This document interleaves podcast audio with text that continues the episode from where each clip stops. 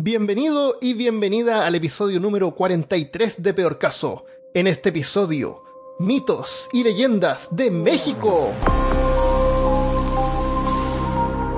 Hablándote desde los lugares más proverbiales de Austin, Texas, soy Armando Loyola, tu anfitrión del único podcast que entretiene, educa y perturba al mismo tiempo.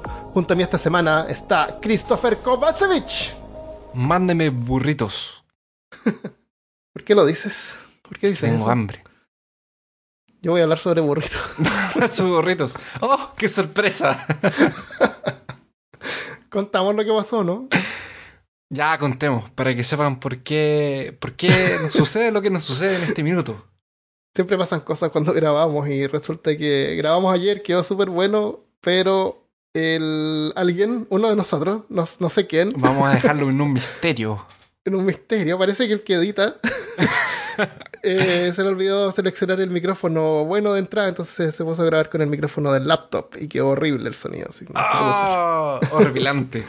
Sí, Niveles que- lovecranianos de horripilantez. claro. Así que queremos que tengan un buen día lunes, así que estamos grabando hoy día, que es día sábado. Mañana eh, trabajamos igual. Bueno, yo trabajo los domingos, tengo que trabajar mañana y lo termino de editar en la tarde. Así que démosle con los mitos y leyendas de México. Mm, Finalmente, después de habernos pedido por semanas este Es tema, verdad. estamos aquí con felizmente entregándoles los mitos y leyendas de México, o por lo menos lo que nosotros pudimos encontrar. Claro. Sí, porque hay muchísimos, obviamente. Esto es una, una- una pincelada. Los mitos y leyendas son importantes porque nos ayudan a darle sentido al mundo en que vivimos. Y en tiempos antiguos, donde no había internet, radio o televisión, o ni siquiera fotografías o podcast, la cultura popular fue quedando plasmada en historias que se transmitían de boca en boca.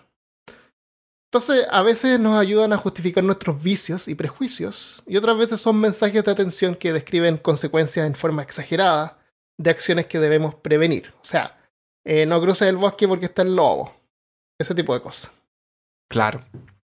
Eh, porque en realidad sí hay un lobo, claro. pero no se va a vestir de abuelita. Probablemente no es un monstruo, pero Claro. sí hay algo que te puede hacer daño. Entonces, para evitar que tú te adentres en la profundidad de ese bosque, Y, y cuando digo justificar nuestros vicios y prejuicios, me refiero a que a veces le echamos la culpa al diablo, que es el que hace que todo nos, no, no salga mal, o la gente se vuelva maligna o viciosa, es porque el diablo está apoderándose de su mente. ¡El diablo! Es como, es, es como ¡El echarle la culpa a alguien, claro. Es como echarle la culpa a algo, ¿te fijas? Sí, totalmente. Esos son los mitos y leyendas. Y México tiene una herencia cultural riquísima gracias a los imperios mayas, aztecas e incluso incas que alcanzaron a llegar a, a México. Incluso la ciudad de México misma, eh, que es una de las más grandes y pobladas del mundo, fue construida en los cimientos de Tenochtitlán, que era la antigua capital de los aztecas. Así que eh, si tú vives ahí en México City, en México DC, tú puedes estar plantando una plantita así en el patio y de repente encuentras un, una, Una persona. reliquia, claro, o una, o unos, Una persona. de un sacrificio maya. Entonces, México, además de esto, México es uno, yo diría, el país del mundo que más exporta su cultura. Eh, tal vez a la par con Japón, tal vez. Y China, no sé. Pero por supuesto, con su comida rica, con Ajá, sus tacos y sus... Eh, la comida es un es súper importante. Y si tú le preguntas a un mexicano así cuáles son las comidas típicas de su país, seguramente te va a decir eh, tacos, enchiladas, quesadillas, chimichangas. Eh, tengo anotado chiles con nogada, que yo no lo, no lo he probado, pero es como un pimiento relleno con carne y cubierto de crema de nueces. Mm. Eso, eso no lo venden en el Taco Bell. No, Hay que ir a un restaurante mexicano de auténtico. yo les quería contar que eh, yo tengo experiencia con comida mexicana, que personalmente me gusta mucho. Eh, incluso porque yo tuve la oportunidad de estar en Cancún, y como ya conté en algunos otros episodios, y comer en un restaurante en el interior de, de Cancún. Y al mismo tiempo, aquí en Curitiba tuve la suerte de encontrar un restaurante que queda cerca de la casa de mi tío, en donde la persona que es dueña del restaurante es mexicana. Eh, Entonces, estamos hablando de Brasil. eh, en Brasil, raro, en Curitiba. Entonces estamos hablando de que las chimichangas, eh, las, esas tortillas que son como de... Las quesadillas. Las quesadillas, Ajá. el... em, Esta carne molida, las enchiladas, Ajá. es- O, es- es- claro, está hecho o con la mano, exacto, está hecho con la mano de un mexicano. Entonces no estoy comiendo en Taco Bell. Y bueno, yo en- vivo acá en Texas y donde toda la comida en todas partes está hecha con la mano mexicana. Mm. Yo voy a contar una experiencia. Me pasó en cuando estaba en Texas, en Dallas. Fuimos a comer a. em, la primera vez que fui a comer a un. eh, chipotle. ah, chipotle, sí. Chipotle. Chipotle donde los burritos son del tamaño de un antebrazo de un bebé. Sí, es verdad. Oye, el, el origen de los burritos es, una, es uno de los mitos y leyendas de México. Ah, es verdad. El- durante la Revolución Mexicana en 1910, un hombre llamado Juan Méndez tenía un pequeño negocio de comida y para evitar que se enfriara creó unas tortillas grandes y con eso enrollaba la comida para mantenerla caliente. Ah. Entonces el platillo era tan popular que la gente del otro lado de la frontera también quería comer esta, esta comida envuelta. Entonces Juan fue y se compró una mula, un burrito. Ah, por Entonces la eso. gente al otro lado de la frontera veía, esperaba que llegara el burrito. Por eso, ahí Entonces, vienen los oh, ¿qué vas a comer hoy? Ahora voy a comer Un burrito. burrito. Era el burrito. sí. Oh, qué excelente. Entonces el burrito se convirtió en uno de los platillos favoritos eh, para muchas personas, pero en realidad no es mexicano per se. Pero es. Sí. Pero también es, claro. Pero, pero nació como en la frontera por ahí. Bueno, si no es, eh, nuestros amigos de México nos van a tirar piedras y Oye, hay un montón de cosas que uno atribuye a diferentes países, pero no lo son. Por ejemplo, las galletas de la suerte chinas no son chinas. ¿Cómo Las no? inventaron en California. Oh. Oh. El, el California Roll es, es de California. Bueno, por el nombre, pero Oh. el, ya. O sea que la suerte algunas- no viene de, de, de de milenares. La Mm, suerte- Por eso es la- que siempre están en inglés. Ah. Sí. Eh, la- eh, creo que son los nachos. Los nachos, que son estos como triangulitos de, ah, de no, no son. ¿no es sí, no son mexicanos. Esos donde... No, pues ¿sabes dónde lo inventaron? En Nacholandia. No. Había un restaurante en una parte y hacían las tortillas estas de, de maíz. Entonces cortaban las esquinas de, la- de las tortillas. Y el tipo que trabajaba ahí la, empezó a untarlas en salsa mientras trabajaba, se las empezó a comer y después empezaron a ponerlas en las mesas para que la gente comiera. Y, y ahí se volvió súper popular. ¿Y tú sabes dónde estaba este restaurante? No. En Disney. No. en Disney mentira. World. En Disney World, te lo juro. Oh. Sí, es verdad. Se inventaron en Disney World. Qué bueno, eso es lo que dice la leyenda. Aquí tenemos otra leyenda mexicana. Claro. Entre comillas. Una más. Una más. Ya, pero tenemos algunas investigadas y anotadas y, y escritas. Auditores, ¿están preparados para entrar en este mundo de tinieblas y horror cósmico? Acompáñennos a mí y a Armando en estas oscuras cuevas de leyenda.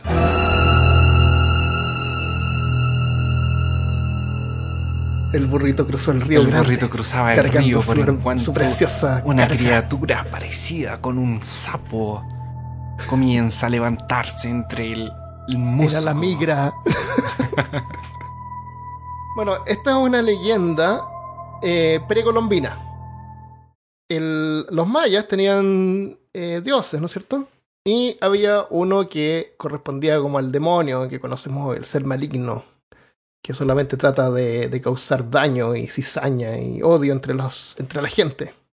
Se le llama casca, a veces Cascasbal, eh, K o K significa eh, ruin, feo, malo o maldito, y Val significa escondido. Qué curioso como la terminación Val es igual a, a los dioses eh, como judíos.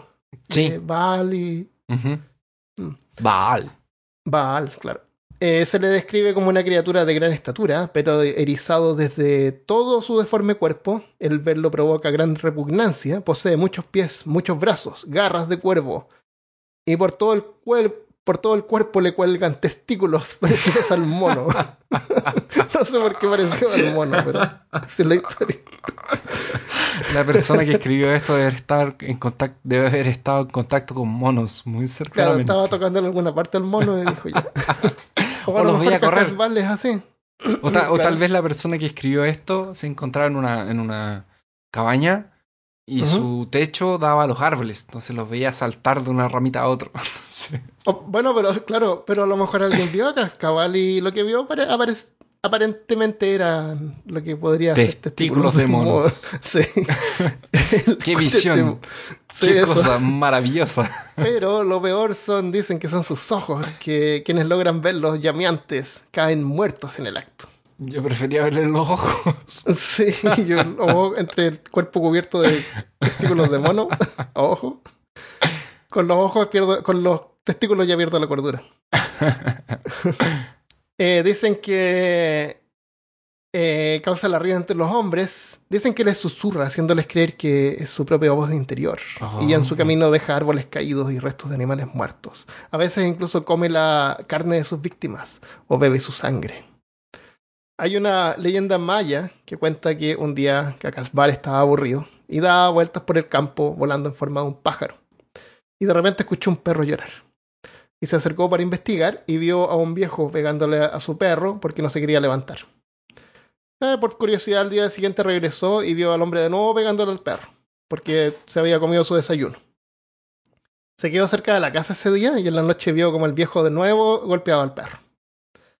No, no está claro si es que le dio rabia y quiso como impartir justicia o se quiso aprovechar de la situación. La cosa es que se acercó al perro, que estaba acurrucado fuera de la casa en una, junto a una pila de leña. Le dijo, ¿por qué tan triste, perrito? El perro miró al ave que se había parado sobre la pila de leña y le respondió en lenguaje secreto de los animales. Pero ¿cómo no voy a estar triste si mi amo me pega cada vez que quiere? ¿Y tú quién eres? Cacasbal descendió de la rama donde estaba y se paró junto al perro cambiando su forma de ave a su verdadera apariencia. Soy el dios Cacasbal y te puedo conceder cualquier deseo. Perrito, ¿no quisieras convertirte en un hombre fuerte para darle una paliza a tu amo? Solo te pediría tu alma a cambio. Solamente eso. Solo tu alma. No Claro. la usas. ¿La usas ahora? Pero- no la estás usando. Claro, estás durmiendo. Puedes dejarla, exactamente. Y el perro le dijo, yo, un hombre, nunca. Jamás. Cacasbal dijo, ese hombre tiene malos sentimientos, ¿por qué no lo abandonas? El perro dijo, es mi amo y debo serle fiel. Tu amo nunca te va a agradecer tu, tu fidelidad, pero yo podría ayudarte a escapar, te conseguiré una familia, vamos, pídeme lo que quieras y te lo daré. No voy a dejar a mi amo por nada, dijo el perro. No importa que no me quiera, no importa que me pegue, yo siempre le seré fiel. Soy un perro. Cacasbal se acercó aún más enderezándole una oreja que se había quedado pegada hacia atrás. Le murmuró, vamos perrito, sé que hay algo que quieres tener, solo dime. El perro que en esos días andaba con poca paciencia, para quitarse a Cascabal de encima, le dijo, ok, te daré mi alma a cambio de que me des un hueso por cada uno de los pelos de mi cuerpo. Oh. ¿Huesito con carne o sin carne? Eh, ¿O solo huesito? Solo huesitos, dijo. No sé, con Pero era huesito podría haber de- aprovechado. Sí, para que tenga una carnita así como. Claro. Entonces Cascabal dijo, acepto.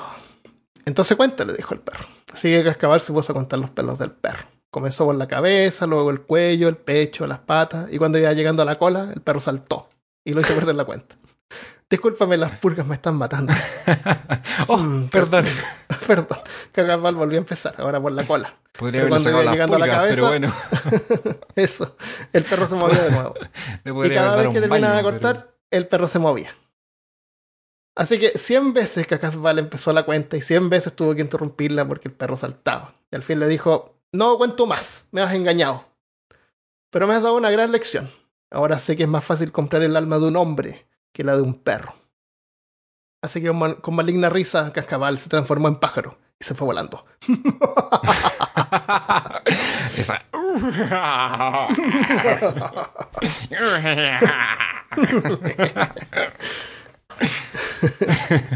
Risa de, de, De malvado. Skeletor. De malvado. ¿Por qué los malos siempre se ríen? No, no entiendo. Siempre Porque ellos tienen el plan. Porque Ah. en su, en- desde su perspectiva, ellos tienen el plan y la visión de la victoria. Oh. Entonces se pueden reír de su, de, De de su su- antagonista, del héroe. Pobre héroe. Eso. Y esa es la historia de Cacasbal. Así que si lo encuentras, pídele No- huesos por tus pelos. Aunque Ah, a mí no me daría muchos muchos huesos y no se demoraría mucho en encontrar. a menos que cuenten los pelos del pecho. Lo bueno es que aprendimos algo de todo esto, ¿o no, Armando? ¿Qué aprendimos de esto? No sé. Que los perritos son más fieles que los Ah, que hombres. los perros son fieles. Sí, eso. Los perros ¿Cuántas fieles leyendas conocemos de hombres que vendieron sus almas por Eso. oro? Por fama, mucho menos que huesos dinero. por cada pelo. Y él se mantuvo fiel a su amo a pesar de que le pegaba. Interesante, sí. Interesante, Así que, así que eso quiere decir que no importa, pégale a tu perro. Porque tu perro Claro. siendo fiel. no, no queremos No, no, violencia. No, no, perdón, no le pegues a tu perritos, No hay perro. que pegar a los perritos, Armando. Me gustan No, los yo no le pego a perro. Somos pro perros. Sí, somos pro perro, pro gato. Eh, somos. Eh, eh, ¿Cómo dice So- la cara somos que somos? Somos inclusivos. Inclusivos, sí, Inclusivos. así que Con perros, gatos, A mí me gustan todos los animales. Lo único que no me gusta son los mosquitos cuando me pican. las baratas. Las baratas son ok si están afuera. Si están adentro me, me dan cosas. Porque acá vuelan. Claro. y son enormes. Tiene un pequeño detalle de que ahí vuelan y miden 30 Escorpiones. centímetros. Escorpiones también de repente se entran en la casa. Sí, pero los escorpiones tienen miedito, po, loco. Ay, no sé. Pero leí sí que si te pican no te matan, así que. Pero si pican a un gato. Ok. ¿Tenemos alguna otra historia? Auditores, ustedes están con nosotros hasta, esas to- hasta estas horas de la noche. Adéntrense y vengan con nosotros a nuestros relatos. Escúchennos relatándoles los cuentos más terroríficos Macabros. y pesadílicos de todos, los de todos los podcasts que están en Latinoamérica. Bienvenidos a Peor Caso. ya, vamos con la segunda. Em, bueno, eh, Era una noche oscura y tormentosa. existía un pueblo en México en donde algunos niños y algunos recién nacidos amanecían muertos. What? Y este ser que los consumía solamente aparecía en donde los pueblos no habían sido alcanzados por padres o por la religión. O por lo menos eso dice la leyenda. Ya. Este ser deja un hilo caer o un filamento a través de las rendijas de las chozas. Y, con este filamento extrae la sangre por el ombligo o por la cabeza de los niños. Los deja fríos. fobia que le toquen el ombligo. Se parece al que le chupa la saliva. O, Eso, el, eh, la serpiente esta que vive debajo de la casa. Sí, que chupaba la saliva de la gente que dormía. Mm. Entonces, eh, este ser deja caer ese filamento y deja a los niños fríos, secos y muertos. Uh. Una vez Es como un pro- ese filamento es como un proboscis. es como un- Proboscis es, el, es la cosa que un mosquito se te para y te, te inyecta- te pincha, eso se llama proboscis, que es como una pajilla, bombilla o popote. como los aliens que hacen Claro. Oye, hay un video de un mosquito, el tipo lo tiene como en una malla y pone el brazo debajo de la malla y el mosquito trata de, de picarlo con la proboscis y se ve así como el filamento, así me imagino tu, tu criatura. Ah, tratando de agarrar el ombligo del niñito. Claro. Un día, un leñador pasa enfrente de la casa de una mujer y esta mujer es muy flaca y pálida. Pero a su visión, esta mujer era hermosa. Mm. Eh, esta señora había perdido su marido en un pleito, que es como un duelo, y quedó viuda. No volvió a casarse y vivía sola y cerca de una montaña. Las mujeres del pueblo, que vivían cerca, decían que era una bruja, que no envejecía, aunque sabían que tenía muchísimos años. Los hombres que pasaban se sentían atraídos por ella. Esto claramente son celos. El cuchicheo de- de- del pueblo. El leñador se acercó un día a su casa y le pidió agua para tomar. Y esta mujer le dio. Y el, pe- y el perro que el leñador traía junto con él le, le ladraba violentamente. Eh, este, el leñador, fue y le dio un golpe al, al- al- perrito así, para que parara de, de- de ladrar. Y se despidió, disculpándose con la mujer. Y se fue al pueblo, a su casa, en donde su esposa lo esperaba. Y justamente estaba dando la luz. a un hijo de él que fue un niño. Ya, Ya. era de noche. Y rápido, el leñador fue a buscar al cura a la iglesia. Y el sacristán, que es el hombre laico que cuida la iglesia, le dijo que el sacerdote no estaba en el pueblo. El leñador se preocupó y se fue corriendo a su choza. Y le dio a su mujer y a la... em, eh, a la matrona, exacto. Entonces él llega a, la- a su, a su choza y le da a su mujer y a la matrona les da un machete. Y les dice, cuidado, defiéndanse. Al esposo re- recién de haber tenido un hijo. Exactamente. Entonces él salió afuera y se puso a ladrar. Porque sintió un silbido que venía y venía más cerca de, de la choza. ¿El leñador se puso a ladrar? No, el perro que Ah, el perro del él. El leñador. perrito de él. Que estaba con él lo siguió todo el camino. Ah, ok.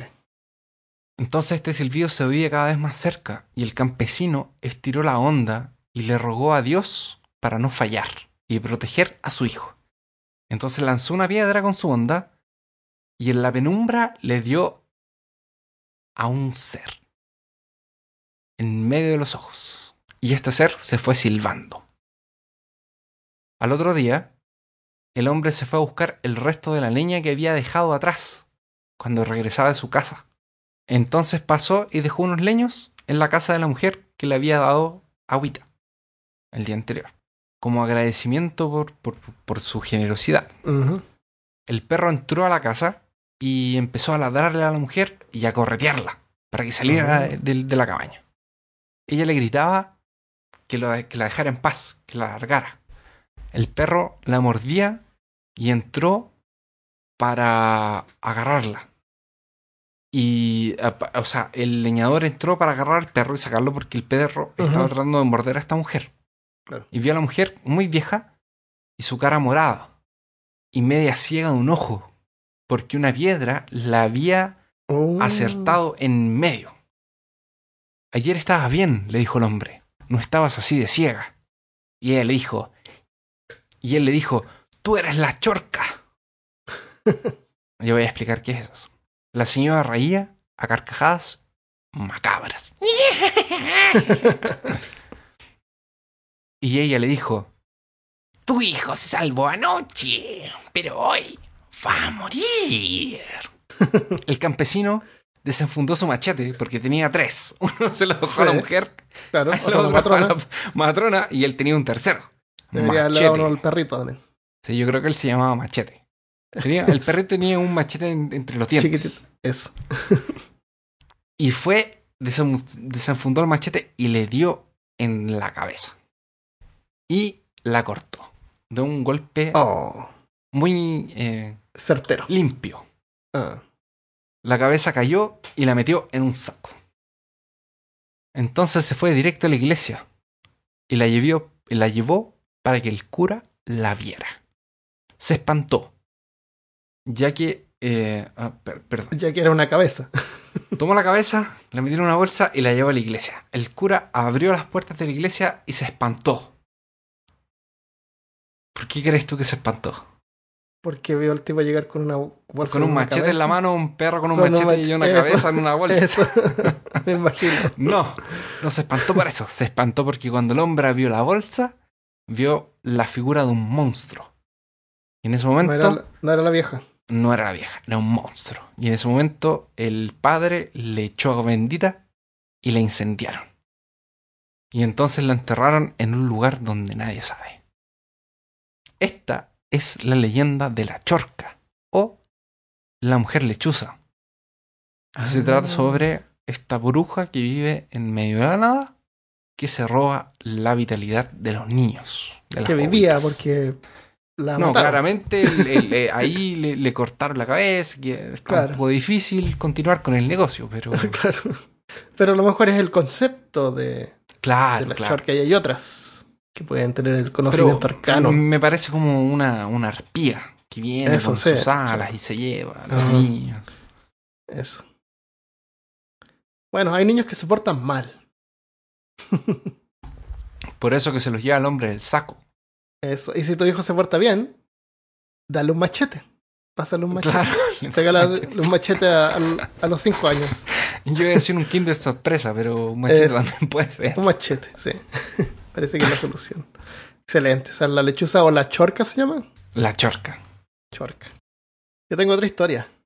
Esta es una historia más contemporánea. Es en Ciudad de México. La leyenda cuenta que en un callejón del barrio de Cochoacán, el mal ha habitado desde hace mucho tiempo. Pues en diferentes puntos de la historia. Varias tragedias han ocurrido en el lugar. Y como consecuencia, un montón de presencias paranormales se manifiestan hasta el día de hoy. Generalmente, por las noches. Cada tres palabras, pues, entonces era un... Este podcast durará como dos horas. La historia más popular sucede a fines de los años 30, cuando en el vecindario vivía un soldado de personalidad huraña y un niño que, atraído por su uniforme y sus armas, siempre quería jugar con él. Cuentan que un mal día, molesto por la insistencia del niño, el perturbado militar perdió la paciencia y lo golpeó brutalmente hasta dejarlo agonizando. Luego, para finalizar su bestialidad, ahorcó al pequeño colgando de un árbol de aguacate que había en el callejón. Y después, después escribió un libro sobre parenting. Claro, parenting y cómo hacer crecer aguacate. Aguacate son paltas. Abocado. Después, la verdad es que después de esta experiencia, el soldado se transformó en un profesor de escuela básica. Claro. Claro, y notó Y que la, la- la- la rama donde había colgado el niño eh, no crecía tan bien el, el aguacate en esa rama. Eh, Fue un biólogo muy reconocido. Y yo no entiendo hasta el día de hoy por qué no le llevó el hijo a los papás. Así como, oye, Eso. Es que a lo Este- mejor lo molestaba mucho y era un, un militar perturbado. Estaba loco, estaba loco por la guerra. puede ser, tal vez. La guerra le- lo hizo así. Así es que el niño ahorcado fue el primer espíritu en quedar atra- atrapado en este callejón y uno de los que más se manifiesta pues en la soledad de la noche. La silueta del niño se aparece y sus quejidos estallan desde aquel árbol de aguacate. Un altar dedicado a la Virgen fue construido justo detrás del árbol, con la intención de apaciguar al atormentado espíritu. Hay quienes dicen haber visto la figura de la Virgen llorar sangre, tal vez por todas las almas perturbadas que no pueden descansar. Porque el inocente niño no ha sido la única víctima de este callejón maldito. Otra de las aterradoras historias más contadas ocurre en una de las antiguas casas del callejón, donde habitaba una familia que jugaba con la Ouija. En un principio las sesiones espiritistas parecían divertidas e intrigantes, hasta que una noche arribó un ente maligno a la tabla y comenzó a espartir cizaña y rumores entre los presentes. Era tan terrible todo lo que decía que el padre no pudo soportarlo. Perdiendo también la cordura por completo, decidió matar a cada uno de sus familiares con una escopeta. Falló su, su rolaje de, de cordura. Falló. Falló Le salió un rodaje de 100. cordura. Eso. Qué horrible. Y posteriormente los enterró en el jardín. Oh. Después de ese terrible episodio, la casa quedó catalogada como una de las más embrujadas de Ciudad de México, pues al pasar la medianoche, cadenas que se arrastran se escuchan dentro de la propiedad, junto con aullidos y lamentos que a veces son acompañados de sombras fantasmales deambulando que se pueden ver a través de las ventanas. Entonces la culpa no es del soldado, es de la, desde el callejón. El callejón a lo mejor tiene algo que ver. Tal vez es como un punto para el infierno. Eso. Hay, hay otro evento. Cuentan de una niña que fue atropellada frente a la Virgen detrás del aguacate. La leyenda cuenta que cuando estaba a punto de morir, Aguacate es falta abocado. palta para los chilenos, O abocado para el resto. para el resto del mundo.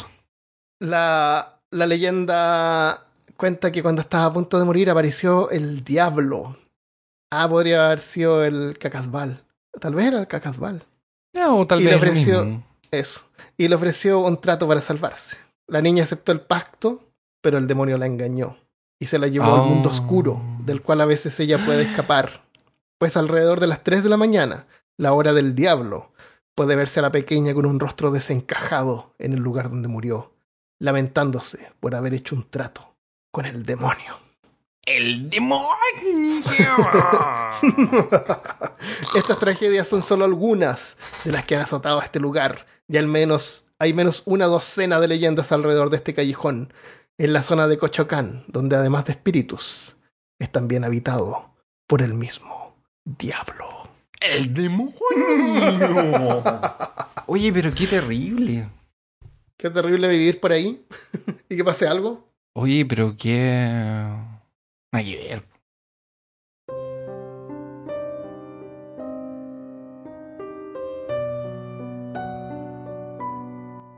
Entonces nos han acompañado hasta este minuto con nuestros relatos de horror y locura en peor caso.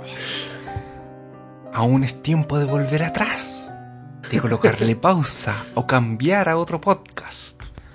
Tal vez ustedes no escuchen otro podcast y estén condenados a solo escuchar peor caso. Si es así o no, si están por su voluntad propia, continúen escuchándonos. Adéntrense en las penumbras. Les vamos a contar otra historia.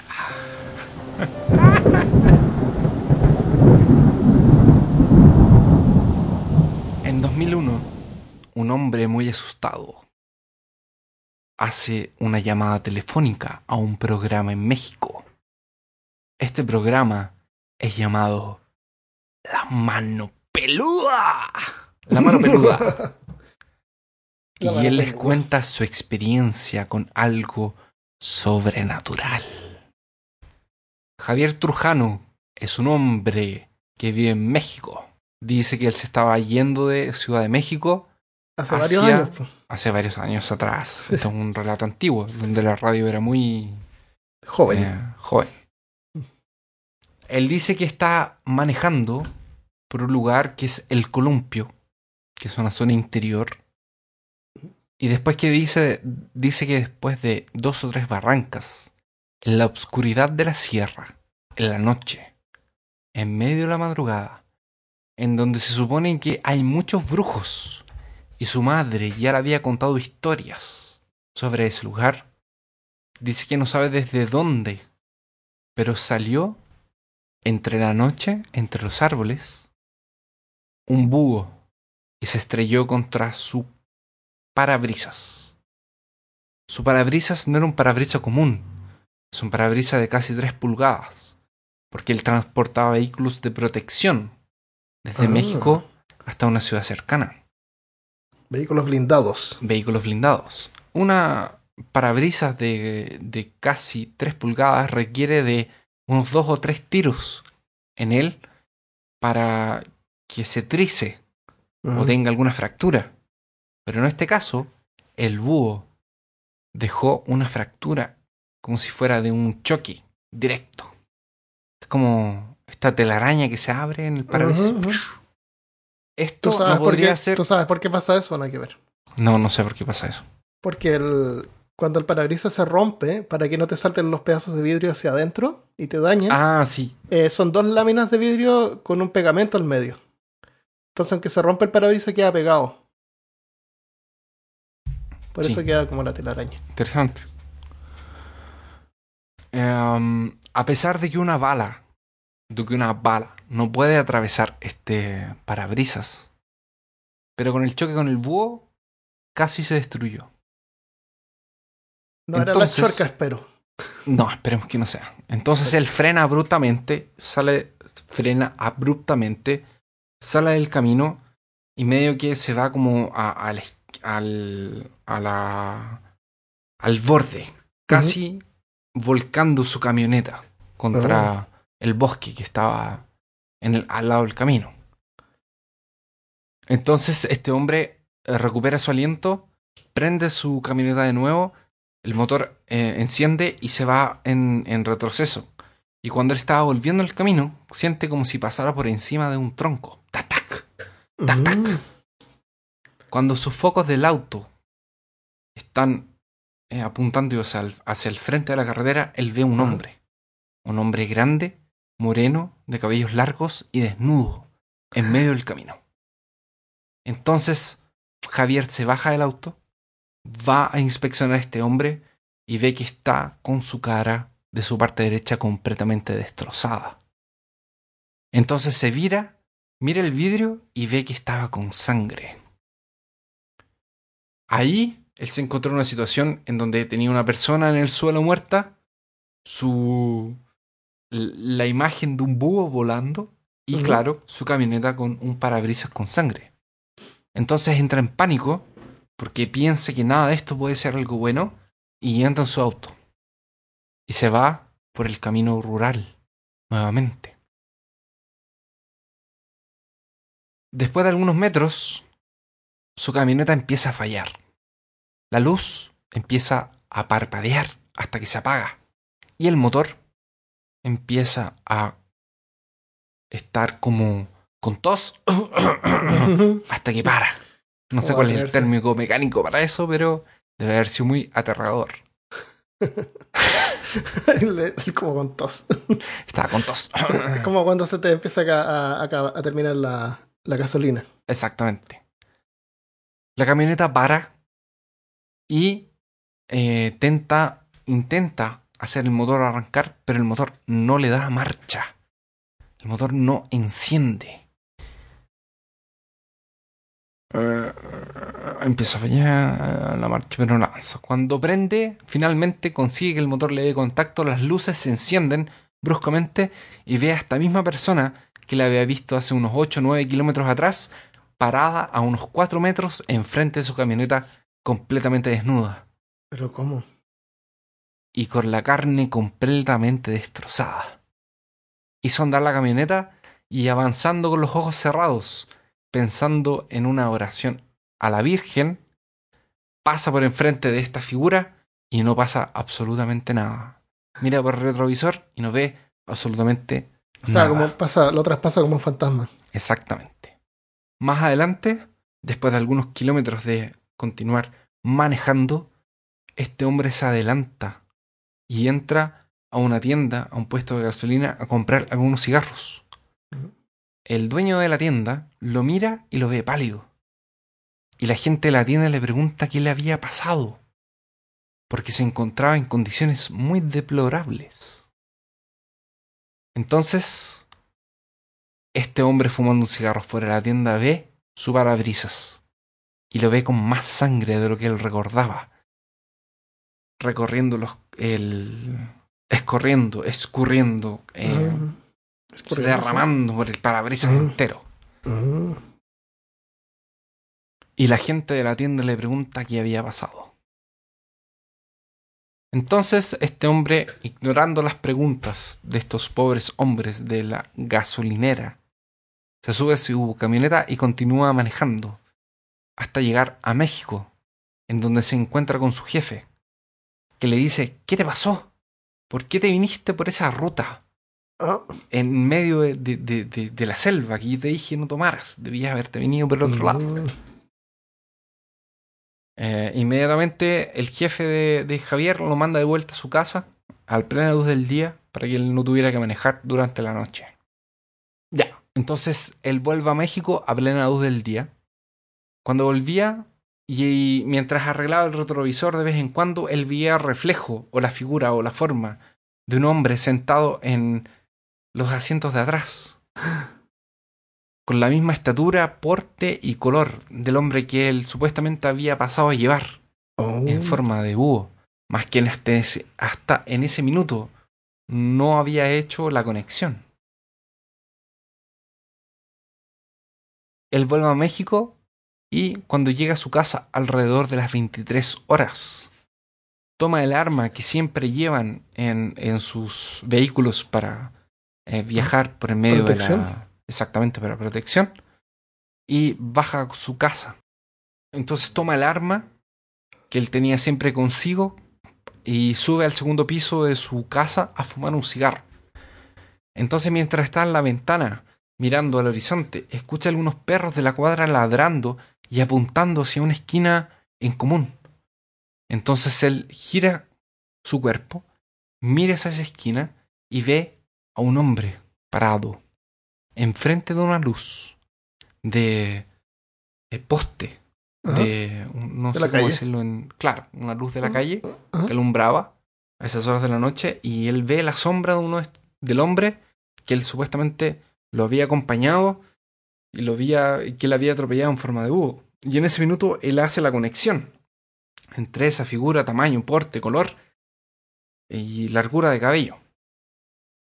Los perros seguían ladrando hacia esa esquina y ve a una criatura inmediatamente en un piscar de ojos que parece a lo que él describe como a un a, como a la criatura que sale en un hombre lobo americano en Londres. O sea, un hombre lobo.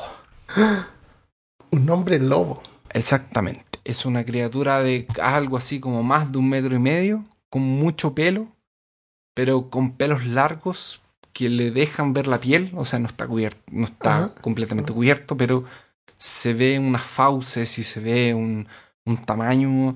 Y él se ve muy incómodo tratando de andar en cuatro patas hasta que queda en dos patas al lado de esta luz que le da un, Oh. un reflejo y él lo mira. Entonces Javier escucha a este, a este ser y baja con su arma en la mano para confrontarlo, para darle un... Entonces final. él baja, abre la puerta de su, del primer piso y ve a unos 4 o 5 metros este ser que parecía un perro jorobado y medio peludo, medio pelado. Tenía poco pelo, básicamente. Le costaba caminar en cuatro patas. La apunta La, con su la arma. noche anterior había chocado contra el parabrisas. Claro, la- entonces ¿cómo se le a cualquiera, a cualquiera, a cualquiera le cualquier cambia costar. forma va, va a sufrirlo igual. Le pasó una camioneta encima básicamente dos veces. Una vez cuando le toca con el parabrisas y después cuando se echó para atrás. Ajá. Estaba un poco... Yo también Un poco tendría claro. Entonces baja, ve esta criatura, lo apunta con su arma y lo ve abrir la boca. Entonces, cuando él trata de engatillar su arma para disparar, el arma no dispara y se traba. Oh, oh.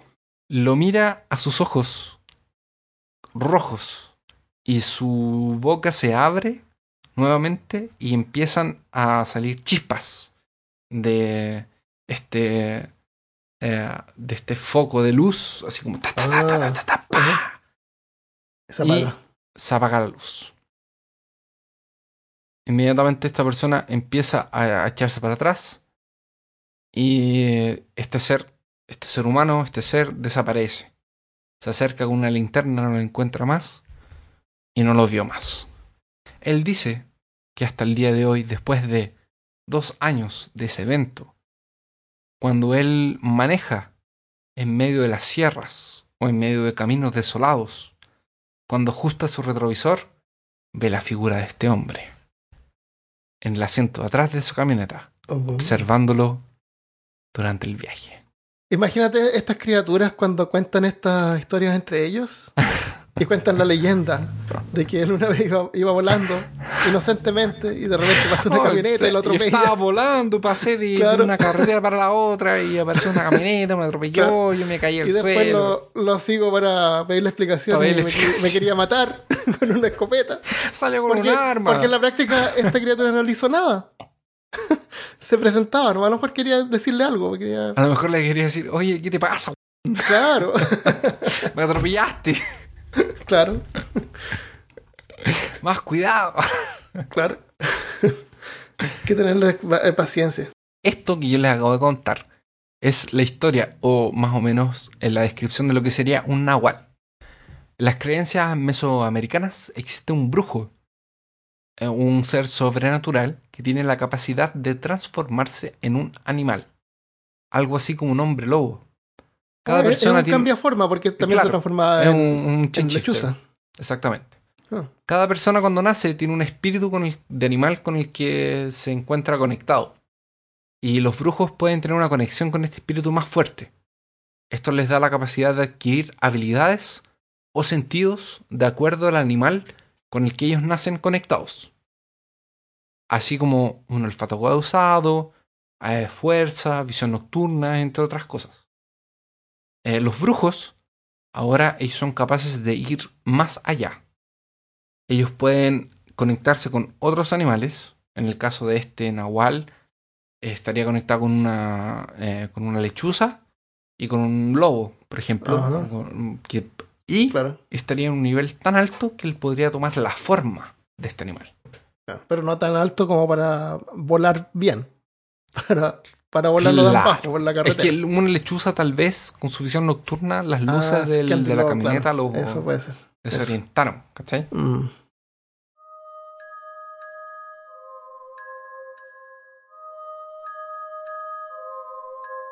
Gracias por acompañarnos en este episodio de Peor Caso. Si sus entrañas aún están con ustedes, si aún no están tiritando por el miedo, pueden continuar con nosotros. El centro histórico de la Ciudad de México se destaca por sus antiguas construcciones y hermosos palacios, pero algunos saben que también guarda una oscura leyenda. En los años 20, Beatriz era una joven hermosa que encantaba a los hombres. Recién llegada a México, con su padre, Gonzalo Espinosa de Guevara, recibía ofertas de matrimonio e incontables hombres de importante posición social. Fue un día que Martín de Scopoli, un marqués de italiano de Piamonte y Frantecello, se enamoró perdidamente de ella. Se convenció que la única manera que la joven Beatriz, que solamente tenía 20 años en esa época, se fijara en él, sería eliminando a sus posibles pretendientes. Pero ellos se conocían, se la presentaron. A lo mejor en alguna fiesta, no sé. Se pasaba las noches vigilando O sea, bajo espera. Perdón, continúo. No. Empieza no. Se pasaba las noches vigilando bajo el balcón de su amada, retando a duelo por todo hombre que pasara por ahí. Ah, espérate, continuando con lo que tú decías. Eh, eliminar a sus posibles pretendientes. O sea, en vez de tener que gastar tiempo en, en conversar con ella, conocerla, invitarla al cine, qué sé yo. eh, otra opción es matar a todos los hombres, cosa que él sea el único que queda, y se ahorra. Se ahorra las entradas al cine, llevar la cena, restaurantes, conversación, ¿no es cierto? ¿Sí o no? Vamos Claro. a matar a todo el mundo. Entonces, Claro. o sea, Queda el- solamente el- el- tú. No sabes dónde elegir. Es lo que hay. Pri- primero, vamos a defenderlo porque un stalker él no era. Estar afuera de la ventana de la moza durante toda la noche no es una cosa. No, porque él, él la amaba, entonces no. es La no era amor. Claro. Entonces, Mm. cuando una persona pasaba por ahí y decía, oye, eh, ¿dónde está el baño? Eh, ¡Ah, ¡Un duelo! Tú eres, claro. Eso saltaba. Disculpe, señor, estoy yendo a la casa de mi madre. ¿Dónde queda la calle Aguirre? ¡Un duelo por pasar Claro. enfrente de mi y sacaba, mamá! sacaba su guante y lo golpeaba. Claro, le Y golpeaba, como era, tenía- en ese tiempo te retaban a duelo, no se podía. No podía rechazarlo, Claro, o perdías tu honor. Entonces él estaba con, con unos 10 pares de guantes, entonces tenía 20 oportunidades de dar Claro. una bofetada. para tirarlos de lejos. Un Usaba duelo. guantes de goma. Sí, los Claro. tiraba como, como una onda. de látex. Claro, en el ojo. Y por eso siempre ganaba. Luchaba con tuertos. Eso. Entonces, resulta que Martín de Scopoli no le ocultó en realidad que él había retado a duelo a todos esos hombres, ya que solo él tendría que ser el único que su Claro. amada debía fijarse. Muy bien, muy y, bien. y le dijo, le aclaró, bueno, en ese tiempo era legal, entonces él no estaba haciendo, digamos, nada inapropiado.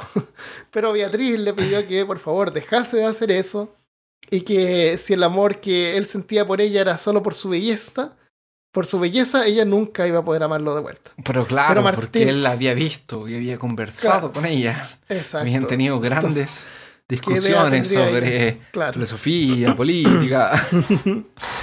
Entonces Martín le aseguró que no, que él la amaba por quien era. Pero Beatriz estaba convencida que su belleza era la causa y una maldición. Esa es la idea que tenía ella porque tal vez sí se conocían. Tal vez sí, sí estaban en la fiesta y sí conversaban. Tal vez, quién sabe. Resulta que con el tiempo los duelos continuaron.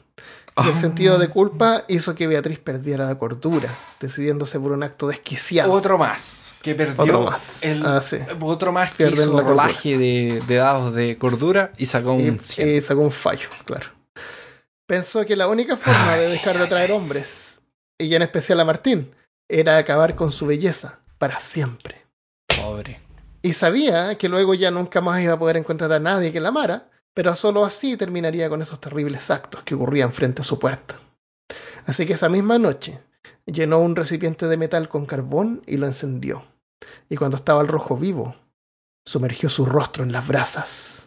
Quienes vivían en el barrio recuerdan que los gritos de la joven se escucharon por todo el vecindario. Un sacerdote, amigo de ella y la familia, fue el primero en encontrarla. Moribunda, la recostó en una cama, intentó curarla, pero se le había terminado el maná. Porque era un cura. Caramba. La cal- le calmó las quemaduras con hierba y vinagre, mientras Beatriz recordaba, recobraba el sentido. Y cuando ella le contó por qué había hecho eso, el sacerdote salió de la casa en busca de Martín. Cuando Martín se enteró, salió corriendo a casa de Beatriz y la encontró sentada, cubierta con un velo negro. Con sumo cuidado, le descubrió el rostro, revelando un horror de carne y músculos deformados por el fuego. Mm. Bajo sus antes arqueadas y pobladas cejas había solo dos agujeros. Sus mejillas, antes sonrosadas y suaves, eran ahora cráteres de carne por donde escurría aún la sangre.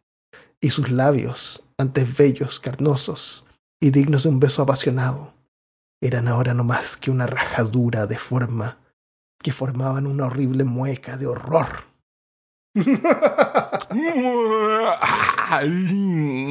Habiendo ya perdido el mayor de sus atractivos y terminar con la cara toda quemada, Oh. Martín continuó observándola y cuando reaccionó se arrodilló y le dijo con ternura que él la amaba no por su belleza física, sino que por sus cualidades morales, generosidad Ah, y nobleza. Era verdad, era verdad. De ese modo ganó finalmente el corazón de Beatriz, quien seguramente habría llorado de felicidad, pero como no tenía glándulas no podía- lagrimales, movía la como cabeza tenía así un ojos. poquito como de lado. Claro, movía Como tenía sus glándulas lagrimales repletas de acero poquito. Claro. y de metal derretido. No, puso la cara en carbón. Era metal derretido. No es Terminator. No era una fundición, era el carbón. Entonces cuando lloraba Carbón. le salían pedritas de carbón, le salían cenizas. Eso, claro. Y si las apretadas se convertían en horrible, diamantes. Armando. ¿Qué historias son esas? Dios mío. Bueno, resulta que los dos enamorados se terminaron casando unos meses más ah, qué bueno. Final feliz. Y Beatriz utilizó un velo blanco el día de su boda, pero después solo llevaba un velo de color negro, Era un evitando velo así que alguien que le salía su- un mito por el lado. Eso todavía le salió humo. Beatriz utilizó un velo blanco el día de su boda, pero después solo llevaba un velo de color negro, evitando así que alguien pudiera ver su rostro, aquel que robó los suspiros de los hombres de su época. Esto ocurrió a mediados del siglo XVI. A partir de entonces, la calle donde vivió Beatriz se llama la calle de la quemada. Puras Aunque en la calles- actualidad oficialmente se conoce como la quinta calle de Jesús María en el centro histórico. Puras calles embrujadas en México. Nunca más salgo el- a la calle en México. Ten cuidado, es que sale de día.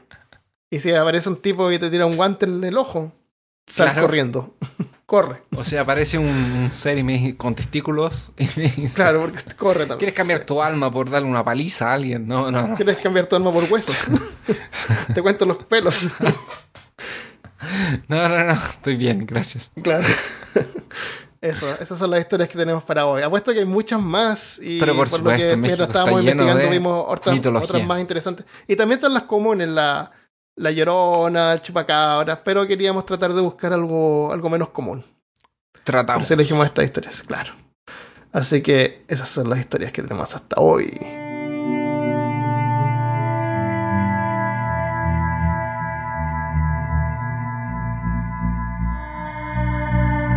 Muchas gracias por escucharnos una vez más. Eh, es todo hasta aquí y ahora los saludos. Eh, tengo un saludo para RYHF. Estos son de revisiones de Facebook. Primero, qué pulento podcast. Eh, debe ser chileno. Pulento significa genial. Eh, de regreso a mi niñez buscando historias raras donde podía.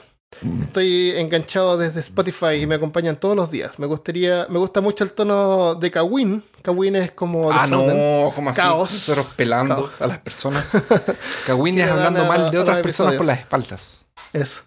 El, los episodios. No, pero también significa caos, como desorden. Ah, ¿dónde? Eh, Cagüines es pelambre. Claro, también. Eh, Paciencia, los paciencia. episodios Y que sean chilenos me llena de orgullo. Felicitaciones, sigan así. Muchas gracias, RGHF. ¿Cómo Muchas se llama? Se gracias. debe llamar Rogelio, porque es RG, ¿no? Ah, no sé. Rogelio Hernán Fres. Tal vez. Otra. eh, otra re- eh, revisión. ¿Review? ¿Qué? Eh, Diego del Valle dice: Excelente podcast. Sin duda alguna para mí, el mejor que he escuchado. Eh, y sí, tengo que reconocer que lo descubrí en Spotify un día siendo random. Qué bueno, me alegro porque hay harta gente que nos descubrió de esa forma. Y nos agrada que, que, que se queden. que se queden. Que las personas que nos escucharon por, por random en Spotify aún nos escuchen. Eh, así, no así lo es como un- así es como uno encuentra los podcasts. eh, Sí. Buscando, pensar, de repente. Eh, no lo escucho en mi trabajo. Lo escucho en mi casa a camino a ella y luego de que salgo de trabajar. Me encanta el, equipo de trabajo que Hay, tiene. hay trabajo, hay trabajos en que uno puede escuchar cosas, pero hay trabajos en que no puede porque tiene que estar concentrado haciendo algo. Eh, hay momentos y momentos. o, o hay trabajos que están hechos para escuchar podcast también. Claro. Ahí, por eso te digo, porque hay, hay trabajo o cosas que uno hace Que puede. Que puede estar escuchando algo mientras hace otra cosa manual, por ejemplo. Está bien. Entonces, me encanta el equipo de trabajo que tienen y cómo informan. Entretienen y a la vez culturizan en todos sus programas. He escuchado casi todos sus capítulos, ya casi los 40 que tienen. Porfa, Armando Loyola, Cristóbal Kovacic, Cristian Rusinque, Malca y todos sus integrantes. Envíenme un saludo enorme, soy su mega fan. Los escucho desde Guanajuato, México. Entonces, Diego, te mando un gran abrazo y Armando también. Para Diego del Valle. Así como todo el equipo de Peor Caso. Ya, tenemos otro saludo para Liliana Humada. Ella nos dejó un mensaje, dice, hola, llevo escuchando su podcast hace semanas, lo encontré por casualidad mientras buscaba en Spotify y quedé fascinada. Como dato, este es el primer podcast que sigo, me encanta su sentido del humor y me hacen pasar un buen rato, a la vez que aprendo cosas nuevas. Aún tengo episodios pendientes, pero prometo escucharlos y por el momento les digo que merecen ser más conocidos y lo están haciendo bien. Saludos de, México también. Así que bueno, te Oh. dedicamos a este episodio. Muchas Y- gracias. Muchas gracias y ayúdanos, eh, comparte el podcast, compártelo con tus amigos, familiares, enemigos, eh, compañeros de oficina, qué sé yo. Exactamente. Le, le vamos a mandar un saludo a la Campi Caro atrasado, eh, porque ella ya escribió algunas veces y solo ahora le estamos mandando saludos. Eh, que ella escribió aquí en Ciudades Perdidas. El camino del Inca sale desde Tucumán, Argentina, hasta Machu Picchu. Sí, es verdad que había una pareja usando la casa, eh, que es una parte de las ruinas, e incluso hay una foto de uno de los museos. Y como Sí, en México, Ah. dime. No, era verdad, había una familia viviendo cerca de las ruinas. No Eh. en las ruinas. Aparentemente Sí. está muy cerca. Sí. Y como en México, que ahora no se puede subir, que es cuando yo conté lo de Chichen Itza, que no se puede subir al templo en la parte de arriba. Eh, antes me contó mi abuela que cuando ella fue te podías quedar a dormir y hoy ya no. Hablando de, de mm, Machu Picchu. Eh, voy a ver si encuentro la película Ciudad Z. Yo te la recomiendo mucho. A mí me gustó, de No verdad. está, no está en Netflix, era mentira. No está Parece en que está en. Amazon. No, yo nunca dije que estaba en Netflix. Fue Cristian. Ah, Entonces la ah. culpa es de él. Me Y tiene por eso que por eso que se va. Por eso que Eso, viene y dice sí, esas cosas y se va. Claro, tiene que investigar primero. Y sigue esperando en un, su saludo. Entonces te mando un saludo ahora. Saludos. Estás en internet. Felicidades. Ya, y un último porque dice que es saludo. la parte que más importa. ¿Y qué? Ella nos escucha hasta el final porque dice que es la parte que más le importa. Ah, ok. Espero que hoy nos esté escuchando porque ahora le estamos mandando Es- saludos. Hoy, ojalá, sí. Y si no, alguien que la conozca, que le cuente, por favor. Por favor. Eh, un último saludo para Isi Morales. Me encanta su podcast. Yo también soy de los que escuchan el trabajo, me hacen a menos el día y son muy divertidos. Saludos desde México. Saludos para Isi y saludos para todos los que nos escuchan desde México, que son como más o menos el 30% de nuestros oyentes. Mucho. Yo le quiero Así mandar. que un gran saludo y muchas gracias. Bueno, y le vamos a mandar un, un saludo también a Daniel Rodríguez por lo de One Piece. Eh, perdón. a nombre de todo, peor caso. ¿Eso nomás vas a comentar? Solamente eso. Ok. bueno, muchas gracias por escuchar. Compartan el podcast, déjenos mensajes. Si escuchan en iPhone, yo les voy a pedir, por favor, que nos Ah, dejen una sí, sí, revisión en el Apple Podcast. Sí, muy porque importante. ahí no, no hemos, no hemos pedido mucho, pero nos ayudan un montón porque no sé por qué eh, la gente que hace podcast cree que las personas, eh, para decidir si escuchan un podcast o no, miran lo- los ratings. A lo mejor no, pero como sea, no, no molestaría tener ahí un mejor rating porque a alguien parece que no le gustó el podcast, nos dejó un 1. Nos Así que en ayúdenos, sí, déjennos ahí un mensaje. Eh, nos van a ayudar. Muchas gracias. Nos dejaron un uno. Vamos a cortar el podcast. Se Sí, acabó. no puede Hasta ser, aquí no puede llega, ser. no puede Claro. ser. Qué terrible. Ya, Oh, ya, no. lo dejamos hasta acá y nos vemos la próxima semana. Adiós. Un abrazo, gente. Adiós.